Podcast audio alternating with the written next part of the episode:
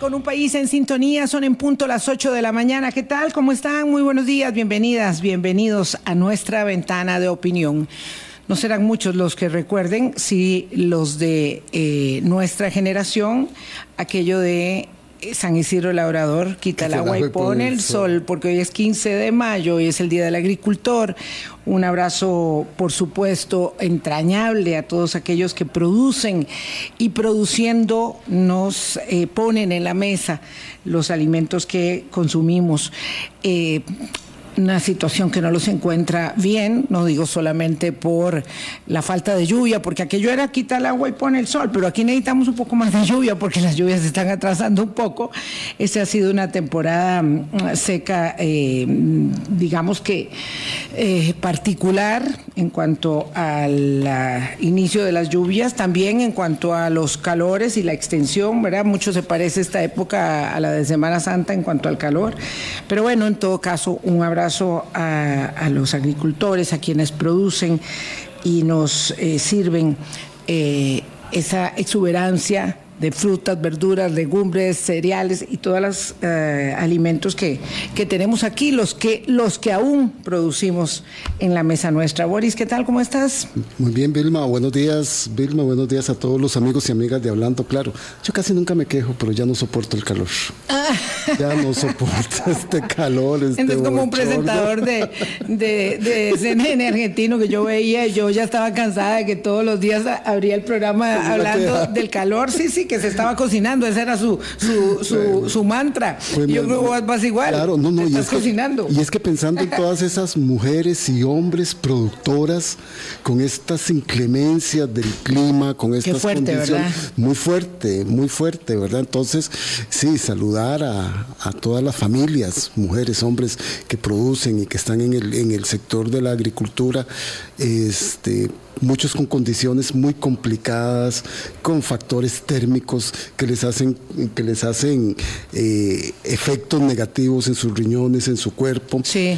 Y, y, tener un sector tan importante para la economía que ha dinamizado tanto, que genera tanto empleo y tenerlo tan abandonado es un poco complicado, ¿verdad? Y ojalá sea parte de la reflexión de esta celebración que hacemos hoy. Eh, ojalá, creo que tal vez nuestro invitado no tenga tanto bochorno, tanto calor, porque ahí las alturas de Coronado hay mucho más frescor. Don Sergio Araya, politólogo, gracias por acompañarnos. Muy buenos días. ¿Qué tal, Sergio? Muy buenos días, Vilma Boris, y a todas y todos los que nos siguen a través de las distintas plataformas. Pues en esta ocasión, lamentablemente, sí me uno al la clamor generalizada, a la queja generalizada, porque inclusive hasta en Vázquez de Coronado, que dicho sea paso, hoy está de plácemes por. Sí porque es el día, sí, qué lindo. De, San Isidro y de los agricultores, y en este caso de los lecheros. Pero ciertamente Vázquez de Coronado también está enfrentando los efectos por dos vías, por el tema del clima, ¿verdad? Que están con unas temperaturas eh, muy inusuales para ese sector del Valle Central, del noreste del Valle Central, y por supuesto por un tema de racionamiento de agua potable Oh, que está fuerte. generando mil y un problemas. Sí.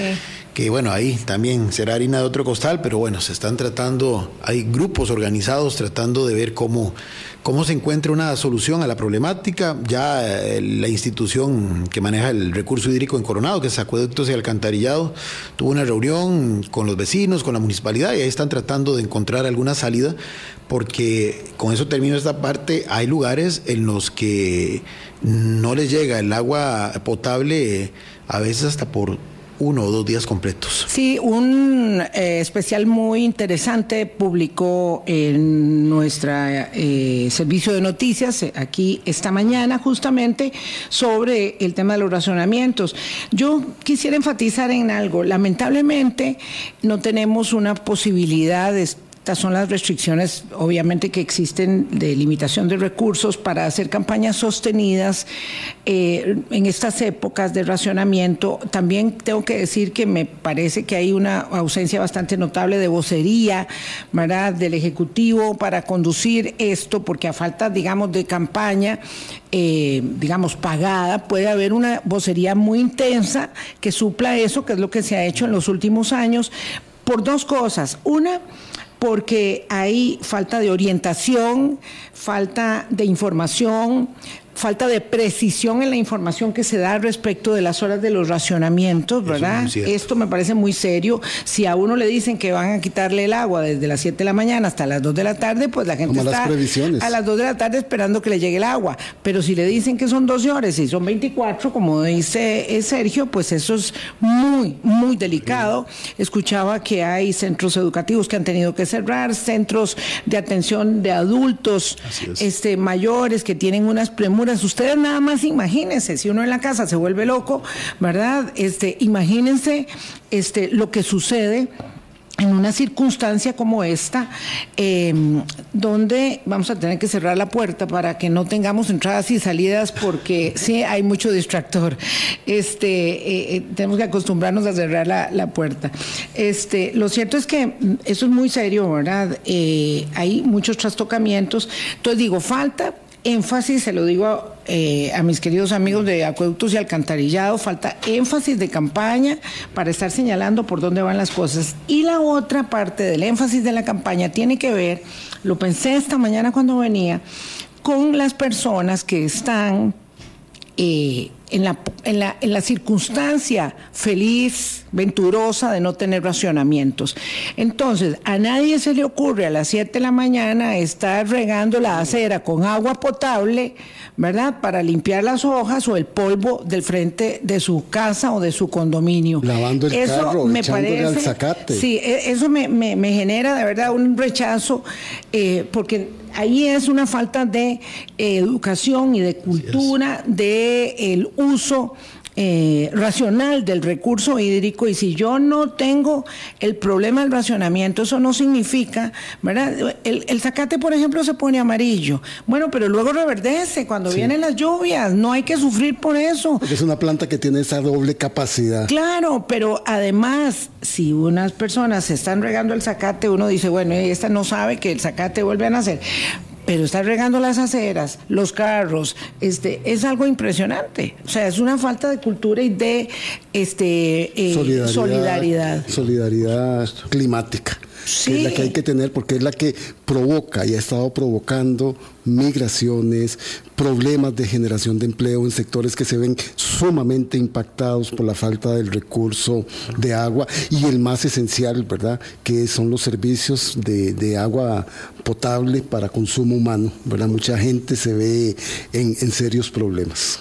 Pues yo veía en estos días, eh, no sé, he visto todo lo que he he podido ver con todo y el dolor que me genera los eh, especiales, los reportajes, las entrevistas, análisis sobre el tema de la finalización del título 42, que ustedes saben que es un tema que aquí nosotros en, Hablando Claro a lo largo de todos nuestros 16 años hemos tenido siempre como un eje temático importante.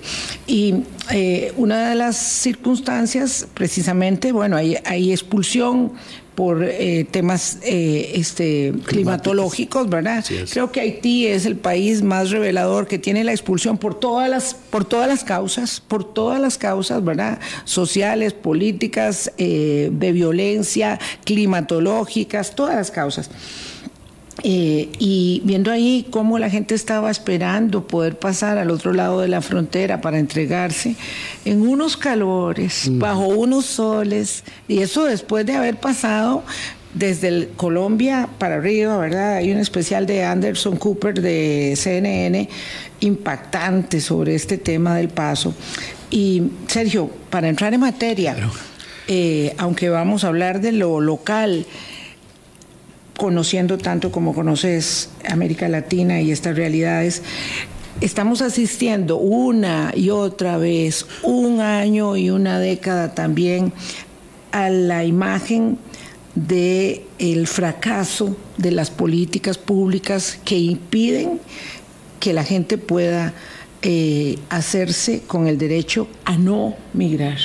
Sí, este, como bien lo plantea, es un tema muy complejo. Bueno, evidentemente ya la gente está, eh, la que sigue este programa, consciente de lo que es el título 42 y de todo lo que esto ha significado y cómo ya se desactivó, por decirlo así, el pasado 11 de mayo.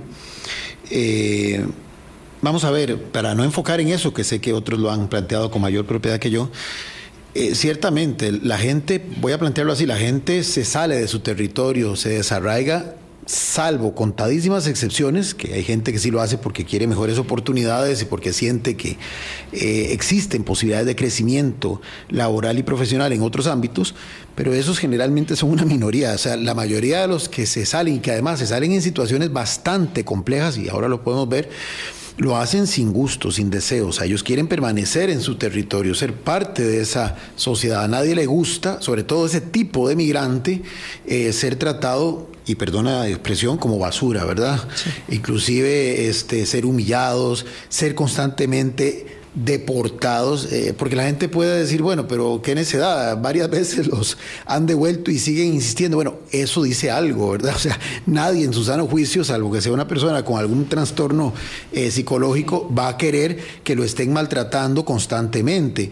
Y ciertamente los países eh, que son receptores de este tipo de población migrante, generalmente agudizan, son muy inflexibles en el abordaje de estos temas porque su propia gente, eh, y asusada por discursos también a veces xenófobos, eh, inclusive de corte populista, exigen ese tipo de, de, acción, ¿verdad? Y consideran que si el Estado se vuelve muy permisivo, es más bien un signo de debilidad y es un signo de perjuicio para sus propios nacionales. Entonces, aún en administraciones que uno cree que podrían ser más benevolentes en el abordaje, por esa presión mediática, por esa presión de la opinión publicada, de la opinión pública eh, terminan eh, siendo muy eh, rigurosos en el abordaje y maltratando a la gente.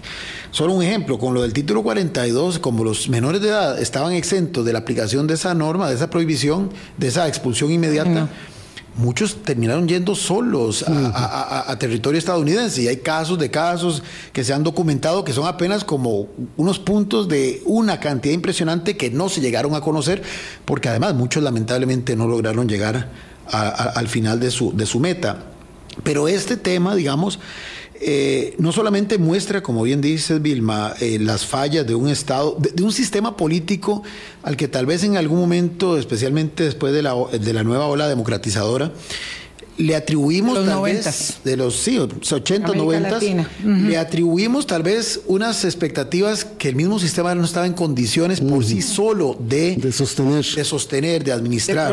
Creíamos que porque se iba a votar libremente en todo lado, porque las dictaduras cívico-militares habían desaparecido, ya automáticamente todo lo demás iba a solucionar por añadidura. Y no es cierto, porque hay problemas de digamos, de, una estructura social que inclusive se arrastra desde la época de la colonia, que genera condiciones de inequidad, de desigualdad, de mm. pérdida de cohesión social muy fuertes, que no solo, que no se resuelven únicamente con cambiar de sistema político. Obviamente era muy importante esto último, pero no era suficiente. Y obviamente hay actores interesados, hay sectores interesados en que ese statu quo no varíe. Entonces, a eso hay que agregarle problemas estructurales que se arrastran, repito, casi que desde la misma época de la colonia, ¿verdad? Eh, esa estratificación social que en algunos países es marcadísima, ¿verdad? Inclusive que se delimita territorialmente, ¿verdad? Una cuestión es, por ejemplo, aquí el, el, vecino del sur, usted va a Ciudad de Panamá y usted se siente como en Miami, pero usted se adentra en territorio y usted pareciera que se retorna no solamente hacia, hacia Costa Rica cuando viene hacia el sur, sino que se retorna en el tiempo. O sea, porque parece, hay ciertas, ciertos poblados que parecen más bien de inicios del siglo XX. Claro, incluso, a 200 metros de la, de la zona más exclusiva de Ciudad de Panamá. bueno, y además esas inequidades. Bueno, aquí no las vemos tan en forma tan evidente, pero sí tenemos algunos ejemplos, ¿verdad? Basta decir comunidades aquí al sur de San José, no, no las voy a mencionar para no herir susceptibilidades, pero dos cantones que con un puente de diferencia y usted pasa de un mundo a otro, socioeconómica y culturalmente hablando. Entonces, evidentemente, hay muchísimas, digamos, eh, situaciones de carácter estructural que obliga a la gente a irse, socioeconómicas, culturales, ambientales, políticas también. Y a esto entonces hay que entender que se ha ido complejizando porque el tema de la, de la migración irregular o en condiciones irregulares también lamentablemente ha servido para que haya ganadores, se ha convertido en otra actividad del crimen organizado eh, transnacional. Y el famoso coyotaje, por ejemplo, no es una cuestión puntual, no es una cuestión circunstancial, es también reflejo de esa imposibilidad del Estado de controlar con sus fuerzas de seguridad ese tipo de organizaciones delictivas que han hecho de esto todo un negocio. Un negocio que inclusive trasiegan a las personas como se trasiegan animales, ¿verdad? Sí, aunado, Sergio, es que te estoy escuchando y aunado esto a otros grupos, bandas criminales. Por es supuesto. Que, escuchándote atentamente, pienso y, no me sale de la mente, ¿verdad? Algunos de los escritos de Manuel Argueta y ver que todo esto, El Salvador ha sido tristemente un ejemplo de eso. Un país que ha expulsado a su gente, que los manda a estas migraciones y que se beneficia con las remesas que tiene que estar enviando. Entonces es un círculo tan vicioso y tan malévolo. Correcto que, queda ejemplificado en lo que estás explicando. Se abren fronteras deliberadamente, porque se sabe que esas divisas que en El Salvador han significado fundamentalmente un aporte valiosísimo a su PIB nacional. Entonces, primer rubro de ingreso, eh, bueno, en países como El Salvador, pero primer rubro de ingresos hoy en Nicaragua. Hoy. Por eso un régimen como el de Ortega, ¿verdad? Que tiene un conviene mucho. incendiario y de ataque directo a lo que ellos llaman el imperialismo yanqui, pero bien que le conviene que sus, eh, sus connacionales se vayan especialmente para allá, aunque también les gusta que se vayan a otras partes. Pero al Cuba final. hace lo propio, dejando salir los suyos también. Acuérdense de, de, aquel, aquella ruta que se estableció con Ecuador. En fin, es, es, muy dramático. Pero entonces es una señal, y con eso termino, de, eh, de, esto no se va a resolver únicamente de parte... No, no. No se resuelve con mano dura. Y la problemática estructural lleva su tiempo. Y el problema, y aquí estamos en una coyuntura mundial muy compleja, donde los populismos y los autoritarismos están ganando terreno cada vez más, donde acciones que busquen esa solución integral, que por supuesto no es de corto plazo, que está fundamentada en data y que está fundamentada en una visión de planificación, es repudiada, es rechazada. Y hay voces que capitalizan política y electoralmente ese discurso anti-migración, anti-planificación, al cual inclusive eh, desnaturalizan y lo caricaturizan y tildan que es propio de liderazgos débiles, de liderazgos flojos, para muestra un botón. Uno de los aspectos que se le cuestionó en su momento a, la canciller federal Angela Merkel fue una actitud que en su momento los detractores de estas políticas consideraban signo de debilidad con el tema famoso en aquel momento de los inmigrantes eh, sirios que venían huyendo exactamente de la situación conflictiva de su país y ha dado pie, y eso es lo más lamentable, no solamente al advenimiento de expresiones de, extrema derecha muy radicales, ¿verdad?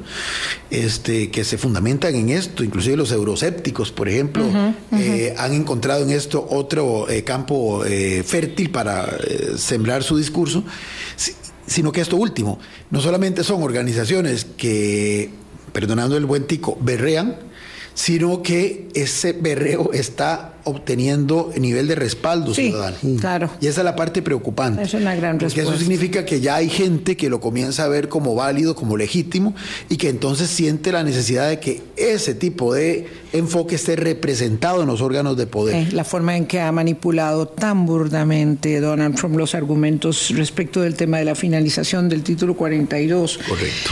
Eh, y obviamente la entrada en vigencia del título 8 nuevamente, porque las restricciones continúan son tan severas en una administración como en la otra, independientemente del signo, pero la utilización política que se hace del tema es, es, repugnante.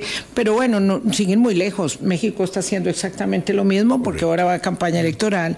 Lo cierto es que eh, este, este es un tema que golpea mucho porque nos pone de manifiesto realmente eh, el, el fracaso de la política, de las políticas públicas de cada una de las naciones respecto de esto que es de sagrado, el derecho a no migrar, el derecho a no migrar, este, a no ser expulsado de su propio, de su propio país. Vamos a ver la coyuntura internacional brevemente la vimos y vamos a ver la coyuntura local después de estos mensajes. Ya venimos. Colombia con un país en sintonía. Son las 8.20 de la mañana. Conversamos con Sergio Araya, politólogo, y queremos entrar un poco en la, en la dimensión de los acontecimientos locales. Claro que cuando uno observa lo que pasa internacionalmente, siempre le parece que lo de uno es como muy pequeño, tiene poca relevancia en el entramado internacional, Costa Rica no es un país donde los eh, ojos de los analistas internacionales estén viendo lo que sucede, como si en Venezuela, como si en Nicaragua, como si en El Salvador, Guatemala está hecho un desastre, Hace mucho no hablamos de eso, pero Guatemala es un desastre. Y claro, entonces visto lo visto, lo nuestro palidece.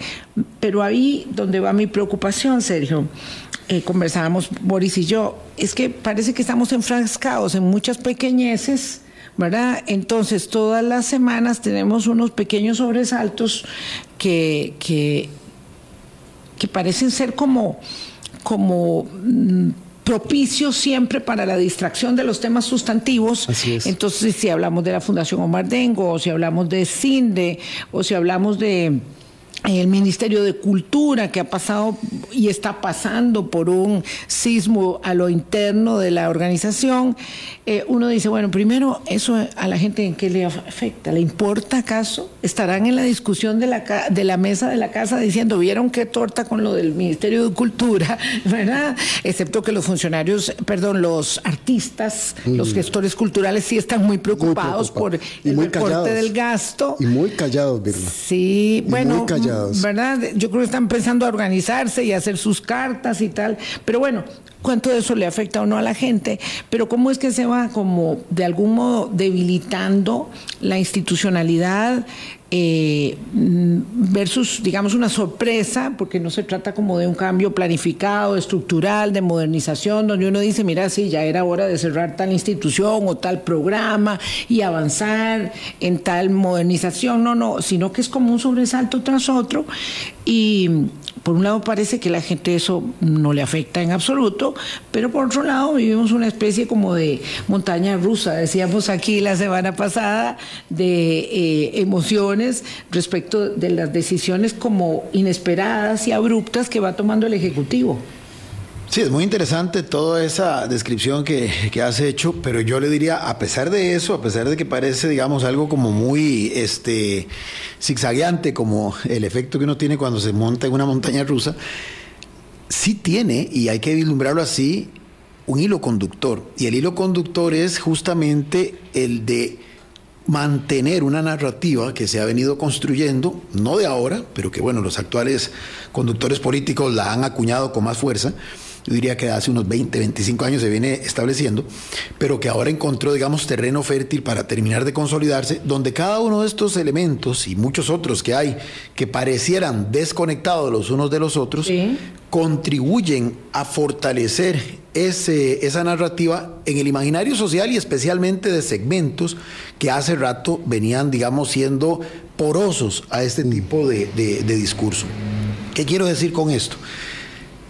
Eh, más allá de si el tema, como bien dices, específico, eso no, motivo de discusión en la mesa de cualquier hogar costarricense o de los que vivimos en ese territorio, hablar de la Omardengo, hablar de CINDE y hablar de otras eh, situaciones que se han venido desmontando a lo largo de este periodo, van en el mismo eje de querer decir como lo dijo el propio presidente el pasado 2 de, mayo, es la cruzada, eso le agrego yo, esa es la cruzada contra los ticos con corona. Y eso es importante porque eso sí ha ido quedando en el, repito, en el imaginario de mucha gente.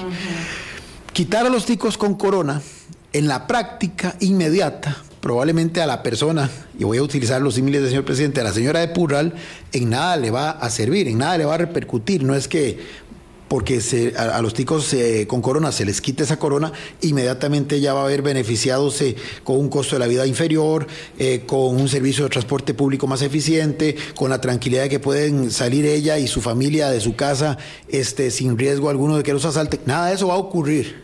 Nada de eso va a ocurrir. Pero queda la satisfacción a esa señora de que justamente sus problemas de transporte público, sus problemas de costo de la vida, sus problemas de inseguridad, se los han vendido, que es fruto de todos esos. De esos ticos con corona. No sé si me explico. Entonces, claro, creo que te explica muy bien. Quitarse la corona de esos es una forma de desquite, de desahogo, de compensación moral. de, la revancha, La revancha de, los poderosos, dice Moisés Exactamente. Sí, sí, yo no voy a estar mejor, pero por lo menos aquel ya no va a seguir haciendo lo que hacía. Que todo eso que hizo me perjudicó a mí. Ajá. Entonces, ese es el tema de fondo. Yo probablemente habría que analizar, eh, porque repito, por eso digo, esto no es un discurso de ahora, obviamente. Es más, este discurso hoy tiene esta eh, tierra fecunda, para seguir con el tema del Día del Agricultor, porque se ha venido abonando a lo largo de mucho tiempo atrás.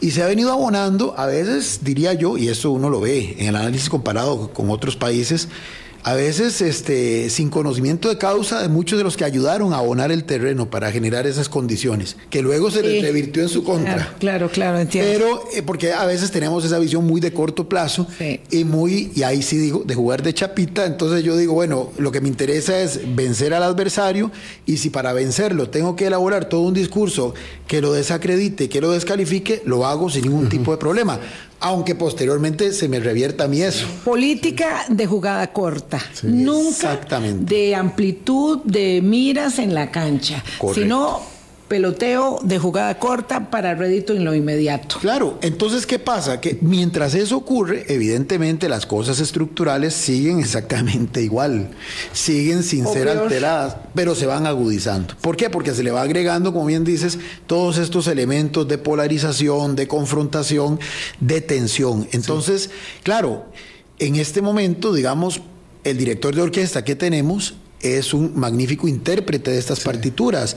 Le ha quedado como anillo al dedo, pero yo podría decir que él es resultado, no es la causa, es resultado de toda esta situación que se ha venido de alguna forma eh, construyendo a lo largo de varias décadas.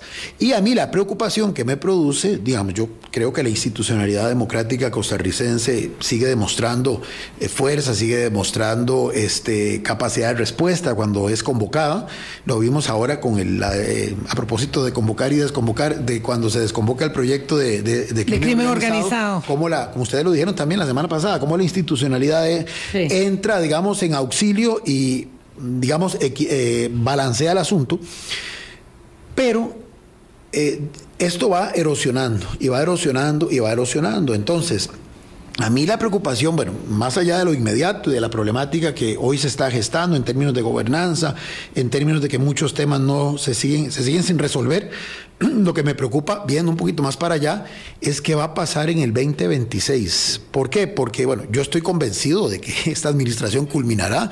Nuestro Estado de Derecho nos da la tranquilidad de saber que el 8 de mayo a las 11 y 59 AM del 2026. Esta administración culminará y le dará el paso a quien haya ganado en febrero del 2026. Pero me preocupa quién va a ganar en febrero del 2026. ¿O qué estamos haciendo ahora para, para llegar a eso? Solo, solo retrotraigo un poquitito, Sergio, tu análisis para centrar en el caso del Ministerio de Cultura la gente dice, sí, hay una gerencia muy eficiente, no, pero a los que han destituido, a los que han movilizado y a los que han obligado a renunciar, son gente contratada por esta administración. Correcto. ¿Verdad? Entonces, Pero ¿quién dice que hay una gerencia eficiente? Yo, pues no, había oído, Es que eso es lo que dicen ellos. La gente, ¿verdad? Comenta y en las redes sociales y se le aplaude al presidente cada vez, cada vez que quitan a alguien. ahora sí, estamos quitando a los que no sirven. Entonces, los que no sirven son los que estoy contratando, los que está contratando esta administración. En el Ministerio de Cultura, particularmente. En el Ministerio de Cultura y en el caso de los ministros y presidentes van como ejecutivos. 16 permutas, ¿verdad? Despidos o, traslados, cosas que sí. Porque le quería preguntar a Sergio, ¿hasta cuándo una narrativa como esta no te va a revertir? Porque de ahí, es que no es que están quitando, están dejando los mismos que han estado ahí por el servicio civil durante años. A eso no los pueden tocar tocan a los que han traído y dicho por el presidente de la República desde el día número uno de su gestión. No los conozco, todos han pasado por un proceso de entrevistas, por un proceso de revisión de sus cualidades para tener en el puesto. Los ponen en el puesto y los quitan. Ya, ya que traes el tema del Ministerio de Cultura a colación, entonces quisiera, para situar a nuestros eh, oyentes, ¿verdad? Vamos a ver, esto es una cosa puntual, es un, digamos, un foco infeccioso particular, porque, claro, hay mucho remesón ahí en el Ministerio de Cultura, hay una limitación presupuestaria enorme, pero que están sufriendo también otras carteras. Correcto. Eh, pero ¿qué es lo que pasa en cultura particularmente? Dicen que está en jaque el Festival de las Artes, este, el, se cayó festival, el Festival de, de cine, se cayó. ¿verdad? Este, la feria de no sé cuánto. O sea, eh, no sé si esto es como un caso particular, un foco infeccioso nada más, o es parte de, de todo esta, de, de toda la narrativa. A mí me parece que le va quedando muy poco espacio a la ministra de Cultura, sobre todo porque veo que alza la voz la diputada oficial lista Ada Cuña para pedir una investigación sobre lo que pasa en el Ministerio de Cultura y pues un, uno más uno son dos. La diputada Cuña es una diputada muy fuerte del oficialismo, es muy este, conocedora mano derecha cultura. eh, junto con el diputado me parece Morales de, de, doña Pilar Cisneros, o sea, son, son la gente de confianza del presidente en la asamblea, entonces también parece que se le queda acá un poco, eh, le quedan tres telediarios, como dicen los españoles, a la ministra de Cultura, pareciera. No sé, ¿qué, qué opinas? ¿Eso es algo particular? Bueno, vamos a ver. Eh, hay dos cosas aquí, lo, lo, me voy a permitir diferenciarlo. Lo, lo inmediatamente coyuntural, claro. evidentemente, bueno, el señor presidente además tiene ese estilo, en verdad, yo lo he dicho en otras ocasiones, él pues considera que eso es válido, que conducir políticamente eh, como jefe de gobierno, voy a hablar aquí no como jefe de Estado, es el equivalente a un CEO de una corporación transnacional y utiliza esa misma lógica y por tanto... Cual no se puede. Eh, lo cual, exactamente, son dinámicas distintas, pero bueno, el señor presidente cree que sí se puede. Él ha hablado, yo, yo lo he insistido inclusive públicamente, de que él tiene indicadores con los cuales verifica no solamente que cumplan los objetivos, sino que los cumplan en determinados plazos.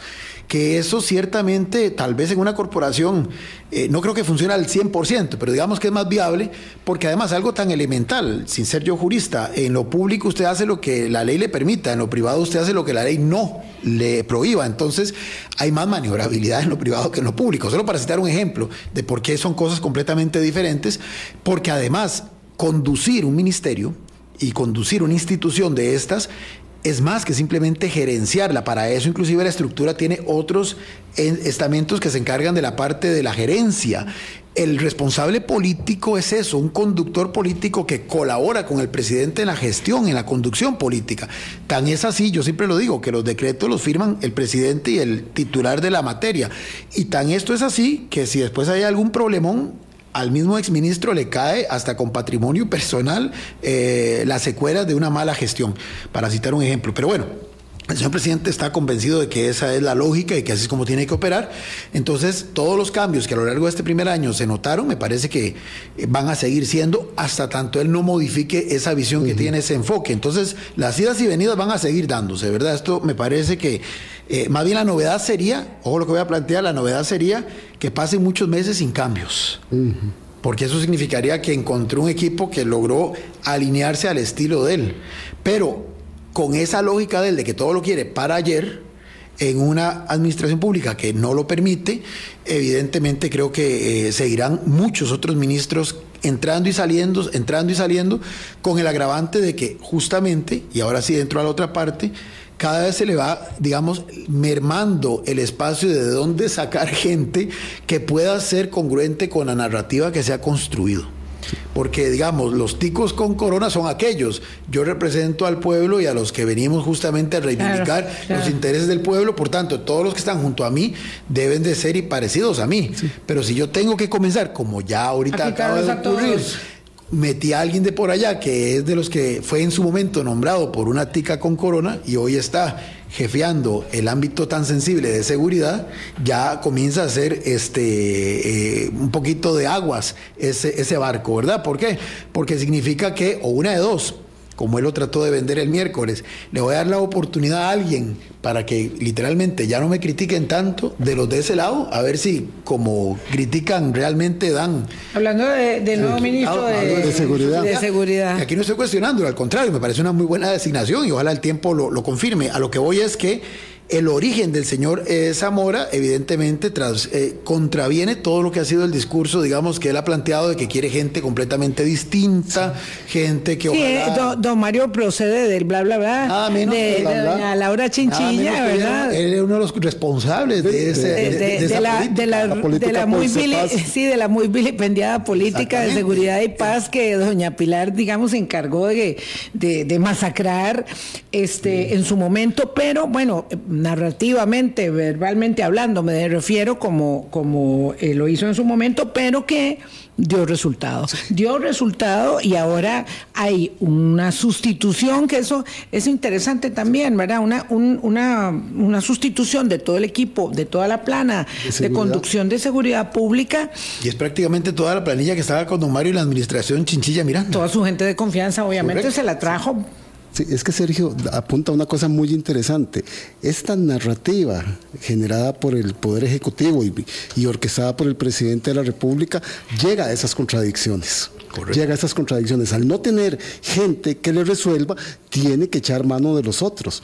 Pero también... Claro, ¿y cuántos hay, digamos, para uno decir, mire, un buen ministro de seguridad que tiene experiencia, que ya pasó por ahí, aunque la criminalidad cambia tanto y el fenómeno muta y tal, y hay que ir a aprender sobre lo nuevo, pero bueno, tampoco es que son tantas personas en un país del tamaño de un pañuelo como nosotros, este, ¿verdad? Eh, eh, no es fácil encontrar titulares. O, contradicciones como nombrar entonces ahora, después de un largo periodo, a la viceministra, eh, perdón, a la, vicepresidenta, como ministra de bueno, Salud. Eso es una cosa que no se ha dicho. Yo quisiera conversar con la con la ahora ministra ya en su en su cargo como ministra de Salud, pero eso es algo que no se ha dicho y la política puede cambiar en el estilo, ¿verdad? En la, en la, en la forma, pero básicamente es lo mismo y cuando uno sabe que una vicepresidenta es trasladada a un ministerio, hay una degradación.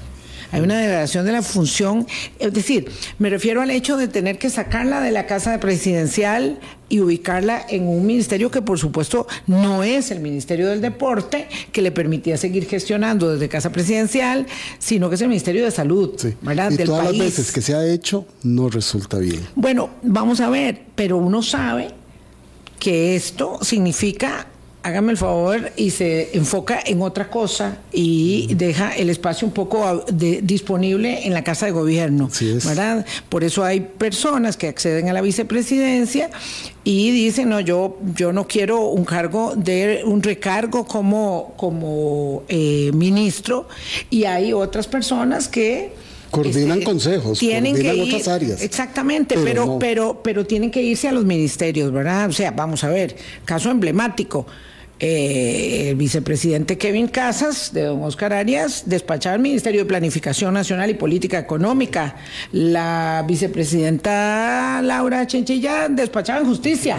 siendo vicepresidenta de Oscar Arias y, y, siendo el ministro de la presidencia don Rodrigo. Pero esto todo no era este más que enfóquese en otra cosa. Eso ha pasado siempre, pero ahora... La, vicepresidenta Epsi Campbell y el, tortuoso paso por la Cancillería. Por la Cancillería, claro, y luego tuvo que regresarse ahí a la vicepresidencia de la República porque, porque tuvo que dejar la Cancillería, pero ahí mismo se anuló, por completo en el resto de la gestión. Entonces, claro, esto es la política, ¿verdad? A veces como ahora los ánimos están muy caldeados, no lo dejan a uno hacer el análisis porque ya todo el mundo dice, ah, usted está contra el gobierno. No, no, está pasando lo que pasa en política. Y doña Mary Munive ha sido fumigada al Ministerio de Salud. y Vilma recordaba, Sergio, perdona que, te, que te atraviese, Vilma recordaba ahora también la administración de don Abel Pacheco, que fue la administración del abrazo. El caso del ex vicepresidente Luis Fishman no llegó. Ni oficina tuvo. Ni oficina, siquiera. Abrazos que asfixiaban hasta morir, hasta ahogar.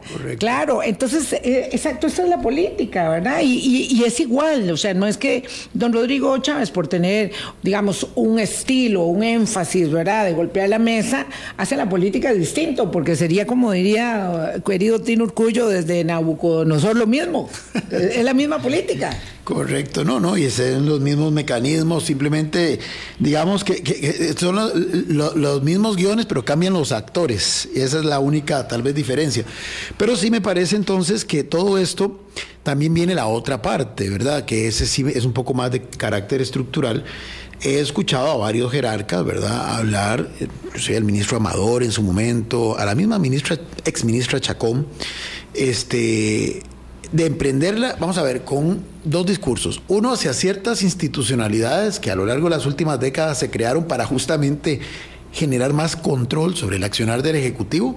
Uno podría cuestionar si se les fue la mano a los que diseñaron ese modelo o no, pero bueno, ahí están.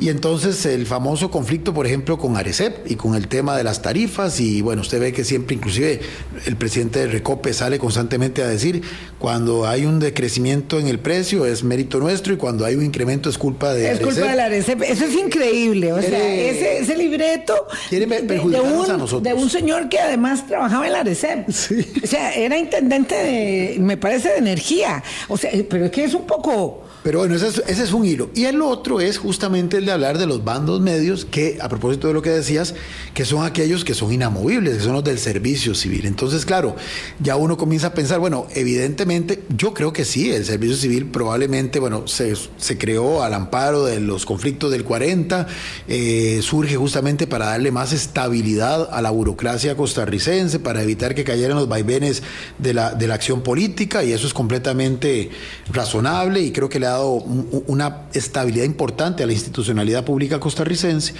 pero ciertamente en algunos casos tal vez se ha, se ha excedido, pero el enfocarlo en esos términos me preocupa que pueda entonces decir, bueno, ya no, estamos quitándole la corona a los ticos, eh, a los ticos que tenían corona, pero quedan algunos este que han tenido permanentemente algunos duques por ahí que hay que ver cómo también los sacamos del juego.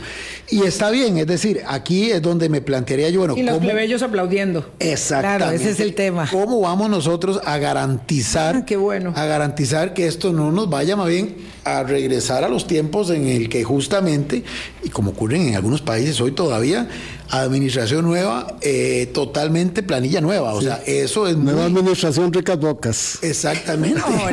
eso es complejísimo. Eso es complejísimo. Eh, obviamente, nosotros creo que eso no se va a poder dar pero sí se va creando, digamos, esa sensación que, que no es de ahora, eso tampoco es de esta administración, esa polarización entre lo público y lo privado que se ha venido construyendo ya desde hace algún tiempo y que algunos sectores, eh, digamos, eh, digamos, liberales eh, que creen en una reducción a la mínima expresión del Estado, lo han reivindicado muchísimas veces. Por eso es que uno va viendo en este discurso de esta administración quiénes pueden ser aliados en determinadas áreas. Obviamente todos aquellos que permanentemente han manejado ese tema de que lo público hay que llevarlo a la mínima expresión, de que lo ideal es mejor tercerizar cosas, de que lo mejor es eh, darle espacio básicamente a lo privado, eh, aplauden cuando justamente funcionarios públicos reivindican o justifican sus eh, tropiezos o el no cumplimiento de sus metas a esa supuesta acción de entrabamiento.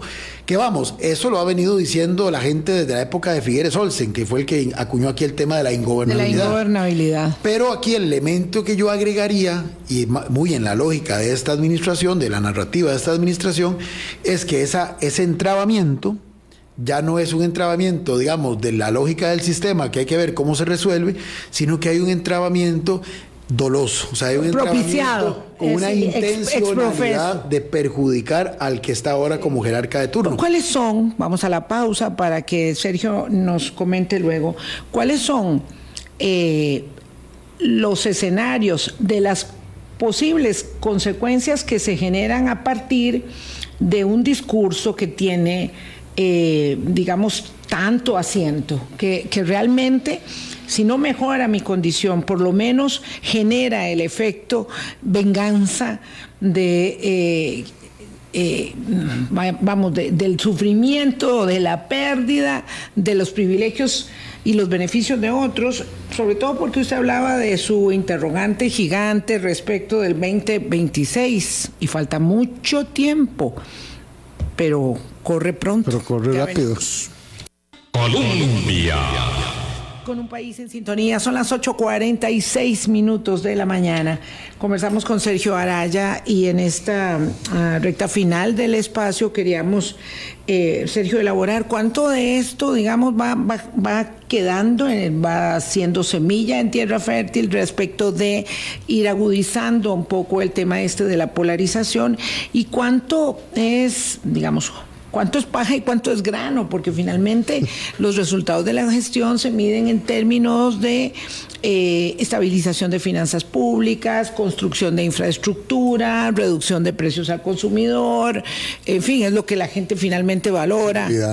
Sí. O, hoy seguridad. O a veces no valora nada, porque, porque, digamos, la desaparición del Partido de Acción Ciudadana después de la remesón de, la, de las finanzas públicas, del ordenamiento, que esto tiene un costo político enorme, pero sobre todo del costo de haber asumido la pandemia, pues también es muy revelador de que la gente está en estos tiempos de rebelión que hace lo que quiere, castiga o premia según parámetros que no conocíamos en ciencias políticas antes. Claro, no, obviamente la, la, la, la, capacidad de tolerancia además ha ido a la baja, entonces obviamente la gente está, vamos a ver, es entendible y a propósito de lo que decíamos al inicio del programa, o sea, hay problemas estructurales que y en eso estamos completamente de acuerdo de los diagnósticos que hace el propio presidente, hey, no, no, no faltan a la verdad.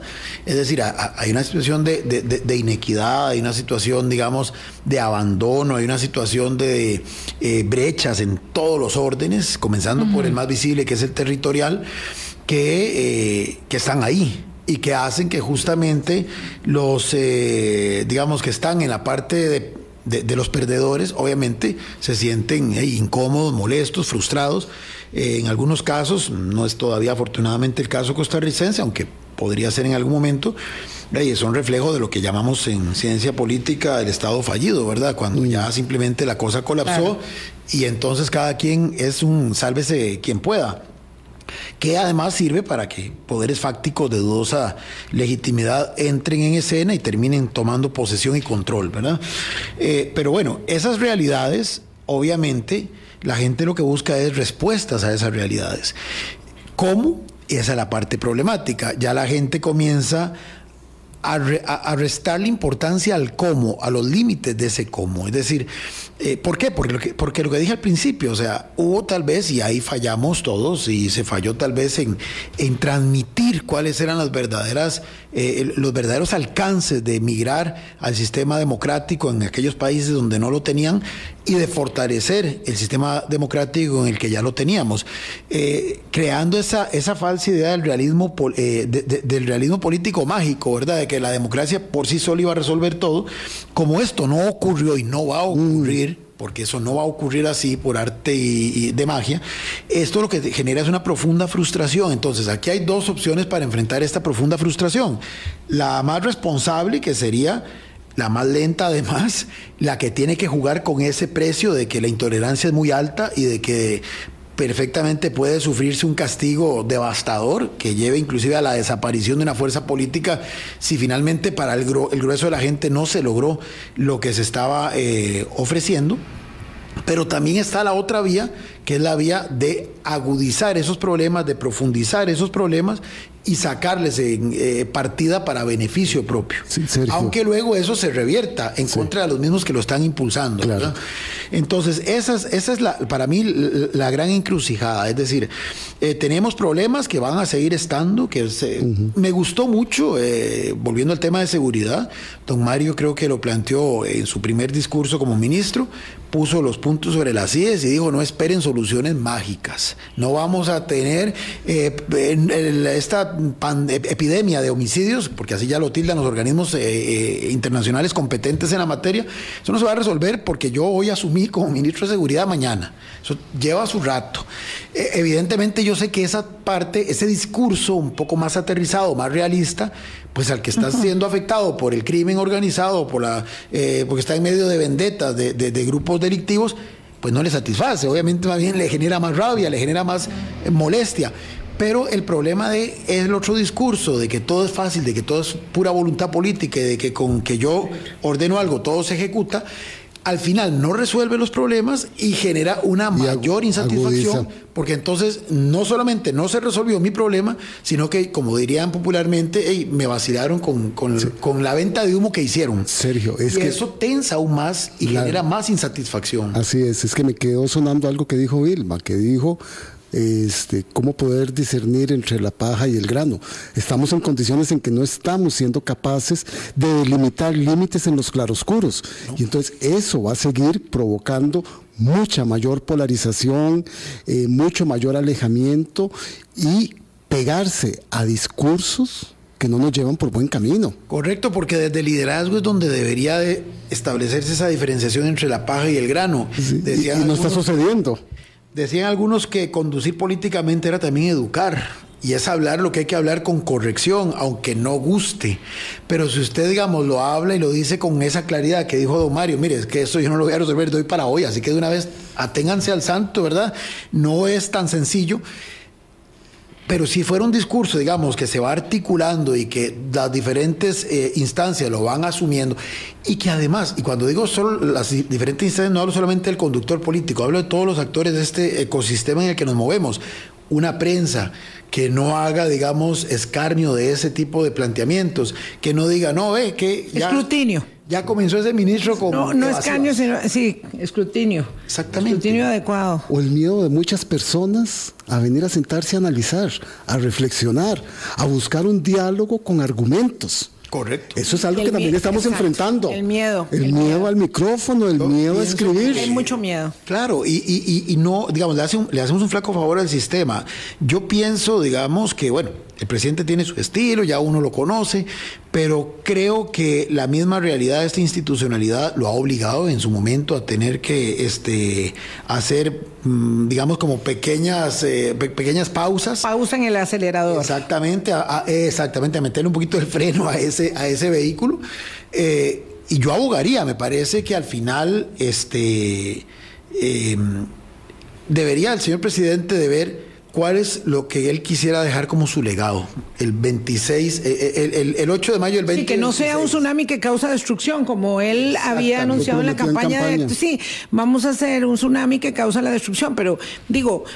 Mm, ¿Será que estamos viviendo ese tsunami? Pero es que, claro, pero es que, pero es que, claro, pero es que un, un político sobre todo un político que quiere permanecer, ¿verdad? Y yo no, no conozco los que, los que no quieran, porque para eso es el acceso al poder, eh, permanecer en, buena lid, me refiero, ¿verdad? Eh, podría en algún momento pensar en su reelección eventual, pero bueno, pero necesita obra, necesita generar este, acuerdos para poder, ¿verdad? No, no puede ir así al, al golpe tambor para probarse las jornadas 4-3 contra viento y marea, porque ese es uno de sus caballos de batalla, ¿verdad? Y, que además son, son temas que ni siquiera son de su pecunio, porque son cosas que deberían heredar de, otras administraciones. es válido que las ha asumido como propias, está bien, tiene todo el legítimo derecho de defenderlas.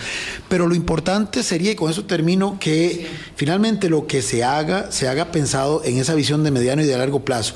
Lo, puede haber logros, y yo no dudo que lo que él enumeró en su discurso, muchos sean reales, ahí está la data y nada más irlo a comprobar. Aquí el tema es la sostenibilidad de esos logros, la perdurabilidad de esos logros. Y eso solamente se construye en un sistema como el nuestro, afortunadamente, con la eh, sinergia de muchos actores. De lo contrario, son logros efímeros que luego lo que hacen es revertirse en contra del que los planteó y que más bien agudizan aún más el problema y termina eh, pasándole ese tsunami al que supuestamente lo estaba eh, liderando en algún momento. Nos vamos. Yo voy a poner la nota de color. Contra todos los pronósticos, absolutamente todos, el presidente de Turquía no logró ayer la reelección en primera vuelta, ¿verdad? Por lo menos los pronósticos que tenía él y su grupo. Y Erdogan, ¿verdad? Uno de los hombres más poderosos del mundo, del mundo, ¿verdad? Porque es que se nos olvida, eh, tiene que ir a segunda ronda dentro de 15 días. A la que le pondrá color. A esa es la que le va a poner mucho color y calor. Interesante, qué interesante. Esto de verdad se pone muy, muy bueno. Eh, y claro, el mundo es un lugar pequeño, pero nosotros tenemos, tendemos a ver solamente nuestro propio ombliguito y no nos eh, centramos mucho. Pero ya hablaremos de Turquía. Es muy, muy interesante lo que sucede con este país, una, creo, octava economía del mundo. Además, en la confluencia de Europa y Asia. Gracias, Sergio. Gracias, Boris. Hasta mañana. Que la pasen bien.